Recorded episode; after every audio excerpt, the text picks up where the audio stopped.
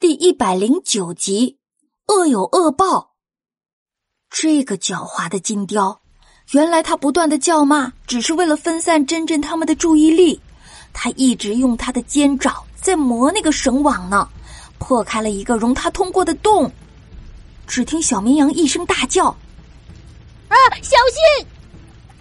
奶牛们随后就奔了过去，准备保护三个小家伙。真真猛一回头。只见金雕巨大的翅膀挣扎拍动着，想飞起来。他得意又凶狠的说：“就凭一个破绳网想困住我，今天你们一个都别想跑！”真真心急如焚。如果这次他跑掉，再想打败他，那比登天还难啊！可是现在绳网已经破了，还有什么能限制住巨大的金雕的行动呢？忽然。天空有雷声炸响，真真顿时有了主意。金雕挣脱了最后一节缠住自己羽毛的绳网，准备飞上天空，再俯冲下来。特特抱着爱爱，被金雕的翅膀掀翻在地，而真真，他竟然拿起背包，迎着金雕的利爪飞了起来，并且迅速把背包的带子缠在了金雕的腿上。金雕狠狠一甩，真真摔在了地上。小伙伴们齐声大叫。真真，话音刚落，闪电划破云层，雷声大作，一道电光直直射向金雕。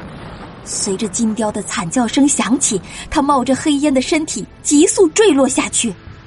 奶牛们围了过来，特特抱起了珍珍，爱和小绵羊焦急的问道：“珍珍，珍珍，你还好吗？没事吧？”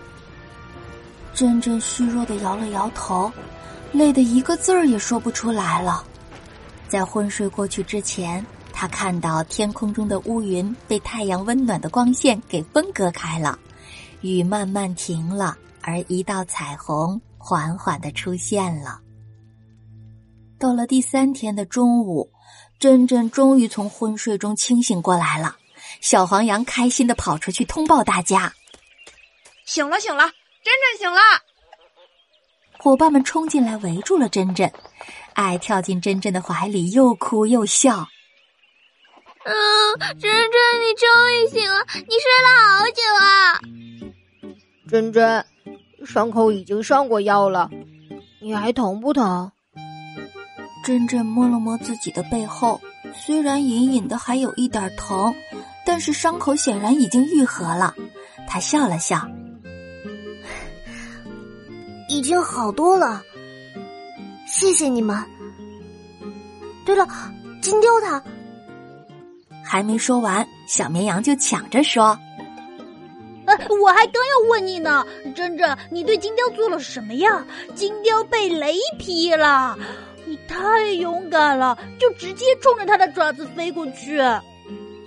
是啊，金雕都被电成黑雕了，整个身体都糊了。”嗯，我当时一心想着绝对不能放跑它。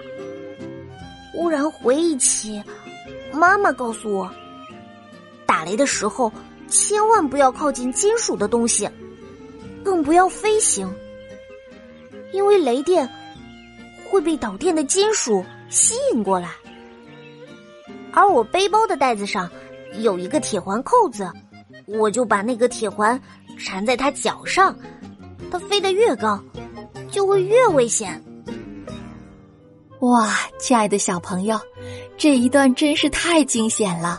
不过，我们聪明的珍珍终于打败了金雕。真正的知识是从生活中来的。妈妈告诉他，打雷下雨的时候要注意安全，而他就用反向思考收拾了金雕。好了。让我们接下来继续收听小鹅真真的故事吧。